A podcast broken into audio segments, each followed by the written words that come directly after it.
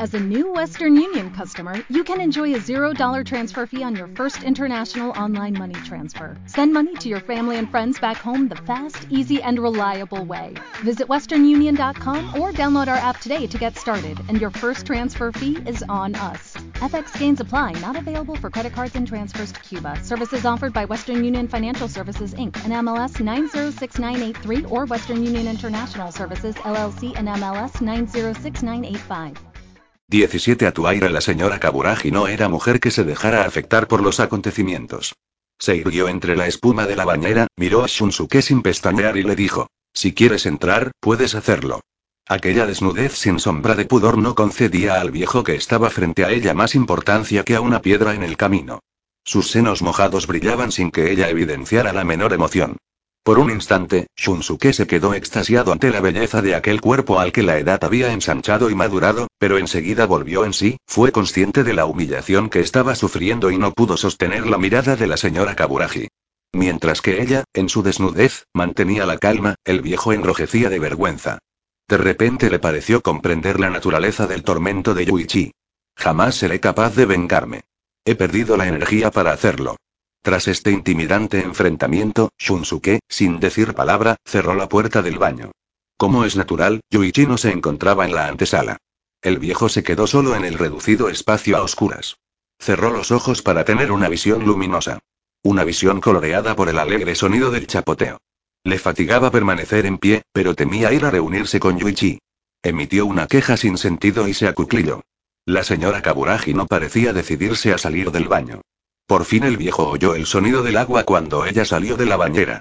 La puerta se abrió bruscamente y una mano mojada accionó el interruptor. La antesala del baño se iluminó. Shunsuke, que estaba acurrucado como un perro, se apresuró a levantarse. La señora Kaburagi, a quien no parecía haberle sorprendido su postura, le dijo: ¿Todavía estás aquí? Se puso la combinación. Shunsuke le ayudó como si fuese un criado. Cuando entraron en la habitación, Yuichi estaba cerca de la ventana y contemplaba el paisaje nocturno de la ciudad, fumando en silencio. Se volvió hacia ellos. ¿Se ha bañado ya, maestro? Le preguntó. Así es, respondió la señora Kaburagi, en lugar de Shunsuke. Qué rápido ha sido. Ve tú ahora, por favor, le dijo ella fríamente. Nosotros estaremos en la otra habitación. Mientras Yuichi entraba en el baño, la señora Kaburagi, haciendo a Shunsuke una seña para que la siguiera, se encaminó a la habitación donde Nobutaka esperaba al escritor. Cuando estuvieron en el pasillo, Shunsuke le dijo: No tenías ninguna necesidad de mostrarte tan fría con Yuichi. En cualquier caso, sois tal para cual, ¿no es cierto? Esta sospecha infantil regocijó a Shunsuke. La señora Kaburagi no tenía la menor duda de que él acababa de salvar a Yuichi. Mientras aguardaba a Shunsuke, el conde pasaba el rato dando la vuelta a unas cartas para adivinar el futuro. Al ver a su mujer en la puerta, se limitó a decirle, Ah, estás de vuelta. Entonces los tres se pusieron a jugar al póker, pero no conseguían interesarse por el juego. Yuichi reapareció tras haberse bañado. Su piel recién lavada era muy bella y las mejillas le brillaban como las de un niño. Sonrió a la señora Kaburagi, y esta, ante una sonrisa tan inocente, no pudo evitar que se alzaran las comisuras de los labios. Te toca bañarte, le dijo a su marido. Después de todo, vamos a dormir los dos en nuestra habitación. El señor Inoki y Yuichi compartirán la otra. Efectuó esta declaración en un tono tan resuelto que Nobutaka no puso ninguna resistencia. Las dos parejas se desearon las buenas noches. La señora Kaburagi avanzó un poco, pero volvió sobre sus pasos y, como si quisiera hacerse perdonar su frialdad anterior, estrechó con ternura la mano de Yuichi, pues consideraba que haber rechazado al joven ya era suficiente castigo por aquella noche y al final, Shunsuke era el único que, en aquel juego de sacar suertes, había obtenido una malísima, ya que no había podido bañarse. Yuichi y Shunsuke se acostaron en sus camas respectivas y apagaron las luces. Gracias por lo de antes, dijo Yuichi en la negrura, en un tono algo regocijado. Satisfecho por este agradecimiento, Shunsuke se dio la vuelta en la cama. De improviso recordó sus amistades de juventud, su vida en la residencia estudiantil. En aquel entonces escribía poemas líricos. Aparte de esta dedicación poética, aún no había cometido ninguna falta grave. Era natural que, cuando habló en la oscuridad, hubiera un dejo de remordimiento en su voz. Ya no tengo fuerzas para vengarme, Yuchan. Solo tú puedes hacerlo por mí contra esa mujer. La voz que le respondió era joven y vigorosa. Pero ella se muestra tan fría de repente y no te preocupes. Su manera de mirarte desmiente por completo esa frialdad. Por el contrario, esta es una buena ocasión. Dale una enmarañada explicación infantil y ella estará todavía más loca por ti. Esto es lo que debes decirle. El viejo es quien nos ha presentado, pero, después de que nos hemos hecho íntimos, se muere de celos y me amarga a la vida. El incidente del baño se ha debido a los celos, que lo ponen fuera de sí. Nada más que esto. Así, todo resulta coherente. Sí, es lo que le diré. Esta voz era muy dócil. Shunsuke observó que el altivo Yuichi con quien se había encontrado la víspera tras una larga ausencia volvía a ser el Yuichi de antes. Aprovechando el impulso adquirido, el viejo escritor le preguntó: ¿Sabes qué hace Kyoko últimamente? No. Qué negligente eres. La de molestias que he de tomarme por ti. Kyoko tiene un nuevo novio. Al parecer, cuenta a todo el mundo que te ha olvidado por completo. Incluso he oído decir que para poder vivir con su novio ha empezado a hablar de divorcio. Se calló para observar el efecto que causaba la noticia. Fue el efecto preciso. Parecía como si una flecha hubiera atravesado el amor propio del hermoso joven. Manaba la sangre. Sin embargo, la respuesta que musitó al cabo de un momento estaba formulada por unas palabras que no eran propias del corazón de un hombre joven. Si eso le hace feliz, me parece bien. Al mismo tiempo, aquel joven fiel a sí mismo recordó sin poder evitarlo el juramento que hiciera en su interior cuando se encontró con Kyoko en la zapatería. Muy bien. Haré a esta mujer desdichada de veras. Aquel paradójico caballero lamentó su pereza para llevar a cabo la misión de hacer infelices a las mujeres. Otro temor, a medias supersticioso, le importunaba. Cuando una mujer se mostraba fría con él, enseguida temía que hubiera adivinado su misoginia. La violencia contenida que Shunsuke percibió en el tono de Yuichi le tranquilizó. A mi modo de ver, dijo de manera despreocupada, eso solo demuestra que a ella le exaspera no poder olvidarte. Tengo varios motivos para creerlo así. Cuando volvamos a Tokio no tienes más que llamarla por teléfono. Incluso en el peor de los casos, no puede suceder nada que te desagrade. Aunque Yuichi no le respondió, Shunsuke tuvo la seguridad de que el joven llamaría a Kyoko cuando regresara a Tokio. Los dos guardaron silencio. Yuichi parecía haberse dormido. Shunsuke no sabía cómo expresar su satisfacción. Se volvió de nuevo en la cama y sus viejos huesos crujieron como los muelles del somier. La calefacción era la correcta, no faltaba nada en este mundo. Cierta vez, en un estado de ánimo osado, había pensado. ¿Y si le declarase mi amor? Pero enseguida comprendió la locura que habría cometido. ¿Qué más hacía falta entre ellos? En aquel momento llamaron a la puerta. Al cabo de dos o tres golpes, Shunsuke alzó la voz. ¿Quién es? Soy Kaburagi. Entra. Shunsuke y Yuichi encendieron la lámpara de la mesilla de noche. Nobutaka entró. Vestía camisa blanca y pantalón marrón oscuro. Perdona que os moleste, dijo con un buen humor un poco forzado. Me he olvidado aquí la pitillera. Shunsuke se sentó en la cama e indicó a Nobutaka dónde estaba el interruptor de la luz del techo. Nobutaka la encendió. Entonces se iluminó la estructura abstracta de una habitación de hotel. Dos camas, una mesilla de noche, un tocador, dos o tres sillas, una mesa, un escritorio, un armario. Nobutaka cruzó la habitación con el paso ostentoso de un prestidigitador. Tomó una pitillera de cari que estaba sobre la mesa, la abrió para comprobar su contenido y entonces se acercó al espejo y, mirándose en él, se examinó los ojos para ver si los tenía inyectados en sangre, alzándose el párpado inferior. Bueno, perdonadme de nuevo. Buenas noches. Dicho esto, apagó la luz y salió de la habitación. ¿Estaba esa pitillera en la mesa desde el principio? Preguntó Shunsuke. Pues no se respondió Yuichi. No me había fijado. Yuichi regresó a Tokio, y cada vez que pensaba en Kyoko se sentía dolido, como si algo le lacerase el corazón. Siguió el plan de Shunsuke y, lleno de confianza en sí mismo, telefoneó a Kyoko. Ella estaba enfurruñada y durante un rato no hizo más que poner inconvenientes a su encuentro, pero cuando notó que Yuichi iba a colgar el aparato, se apresuró a fijar una fecha y un lugar para la cita. Los exámenes se aproximaban, y Yuichi empollaba ciencia económica, pero a él mismo le asombraba su desinterés en comparación con el año anterior. Había perdido la clara y arrobada gratificación que experimentaba en otro tiempo, cuando le apasionaba el cálculo infinitesimal. Había aprendido a permanecer a medias en contacto con la realidad y despreciarla a medias e, influido por Shunsuke, se complacía en reducir todo pensamiento a una escapatoria y todo gesto a la fuerza maléfica del hábito que la devora. Desde que conocía a Shunsuke, las miserias que veía en el mundo de los adultos le parecían desconcertantes. Ni qué decir tiene, los hombres con posición social, fama y dinero, la santísima trinidad en el friso de su mundo masculino, no quieren perderlos, pero lo inimaginable era ver hasta dónde podían envilecerse por conseguirlo. Al principio, la conducta de Shunsuke asombraba a Yuichi. De la misma manera que los paganos no temían pisotear imágenes sagradas, así Shunsuke había pisoteado su propia reputación, y lo había hecho regocijado, riéndose sádicamente. Los adultos padecían a causa de lo que habían adquirido. A decir verdad, el 90% de los éxitos de este mundo se logran a expensas de la juventud. La armonía clásica entre la juventud y el éxito tan solo subsistía en el mundo de los Juegos Olímpicos, pero se basaba en un sutil principio de ascetismo cuyos componentes eran la abstinencia y la austeridad. El día de la cita, Yuichi se presentó con un cuarto de hora de retraso en la cafetería donde había quedado citado con Kyoko. Esta, inquieta, le estaba esperando en la acera, ante la puerta del local. En cuanto llegó Yuichi, ella le pellizcó los brazos y le dijo que era un chico travieso. Esta trivial coquetería no hizo más que enfriar el interés del joven. Era un día claro y fresco a comienzos de la primavera. Incluso en el bullicio de la ciudad se notaba cierta transparencia. El aire tenía una textura cristalina. Yuichi llevaba el uniforme de estudiante bajo el abrigo azul marino. Por encima de la bufanda asomaba el cuello alto de la chaqueta rematado por el cuello postizo. Cuando se le acercó, Kyoko tuvo la impresión de que notaba el aroma de comienzos de la primavera en la franja blanca del cuello postizo, a continuación de la piel bien rasurada.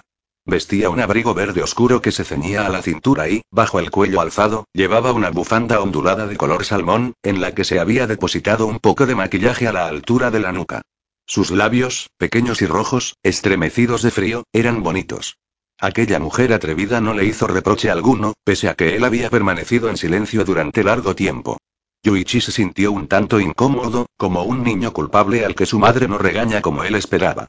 A pesar de los meses transcurridos desde la última vez que se vieron, ella no tenía la sensación de que se hubiera producido una ruptura, lo cual parecía demostrar que la pasión de Kyoko había seguido desde el principio una trayectoria fija y segura, cosa que desagradaba a Yuichi.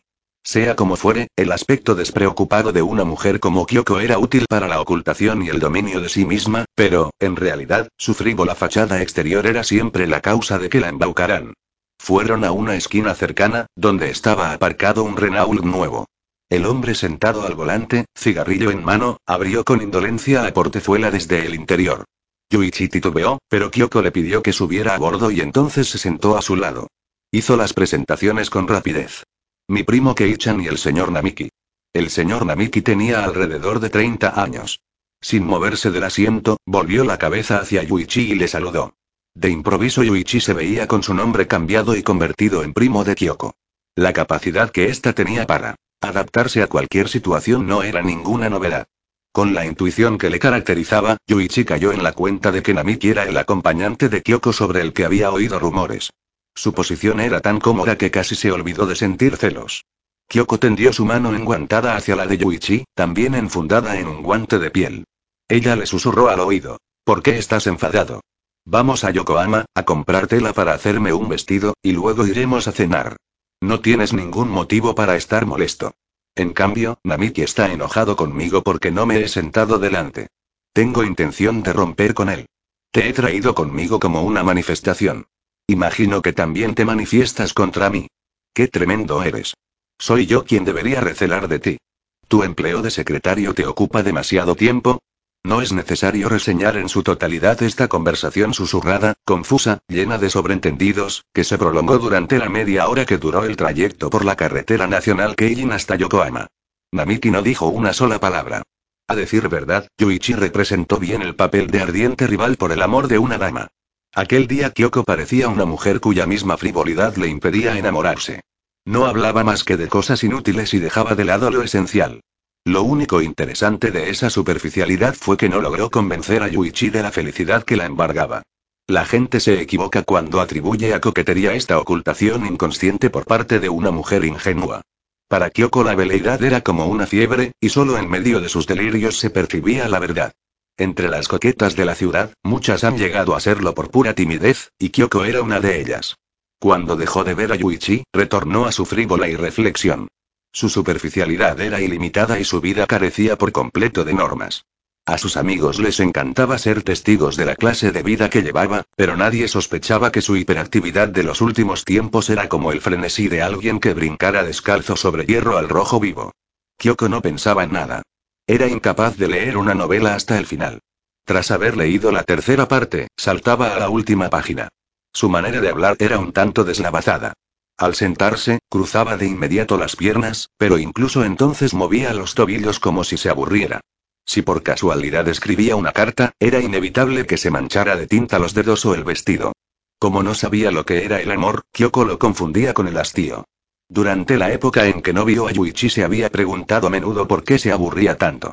De la misma manera que la tinta mancha la ropa o los dedos, así el hastío se aferraba a ella en todas partes.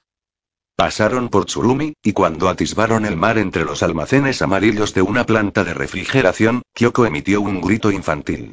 El mar. Una vieja locomotora de vapor que arrastraba vagones de carga por la vía férrea del puerto pasó entre los almacenes y ocultó la vista del mar. El sombrío silencio de los dos hombres, que no habían reaccionado al grito de alegría, parecía exhalar humo. El cielo primaveral por encima del puerto aparecía enturbiado por las humaredas de las fábricas y un bosque de mástiles. Kyoko estaba completamente segura de que los dos hombres que viajaban con ella en el Renault la amaban. Pero no se trataría tan solo de una ilusión, puesto que en la posición desde la que observaba, insensible como una piedra, la pasión de una mujer no producía en sí la menor energía, Yuichi se entusiasmó con la idea paradójica de que, ya que no podía hacer feliz a ninguna mujer que le amase, lo único que podía hacer por ella, el único regalo espiritual que podía ofrecerle, era hacerla desdichada. No experimentaba ningún remordimiento moral sabiendo que su propósito de venganza, que no tenía un objetivo definido, se volvía hacia Kyoko, que ahora estaba cerca de él. ¿Qué es la moral? Puede calificarse como inmoral el gesto de un pobre que, con el pretexto de que el otro es rico, le arroja una piedra. ¿No es acaso la moral un principio creativo que anula la razón particular al universalizar el sistema de las causas? Por ejemplo, en nuestros días, la piedad filial es moral, y lo es tanto más cuanto que su causa ha desaparecido.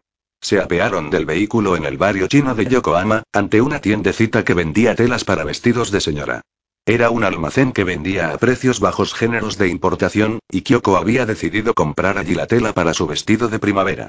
Ante el espejo, fue poniéndose sobre un hombro las telas que le gustaban, una tras otra. Cada vez se dirigía a Namiki y Yuichi y les pedía su parecer. Los dos jóvenes le daban respuestas distintas y se burlaban alegremente de ella diciéndole cosas de este estilo. Si sales de aquí con esa tela roja sobre el hombro, volverás locos a los toros. Tras probarse unas 20 telas, no le convenció del todo ninguna de ellas y salió sin haber comprado nada. Subieron al primer piso del Mangaro, un restaurante de especialidades pequinesas, y les sirvieron aunque todavía era temprano. Mientras conversaban, Kyoko se interesó por el plato que había pedido Yuichi. Yuchan, ¿serías tan amable de ir?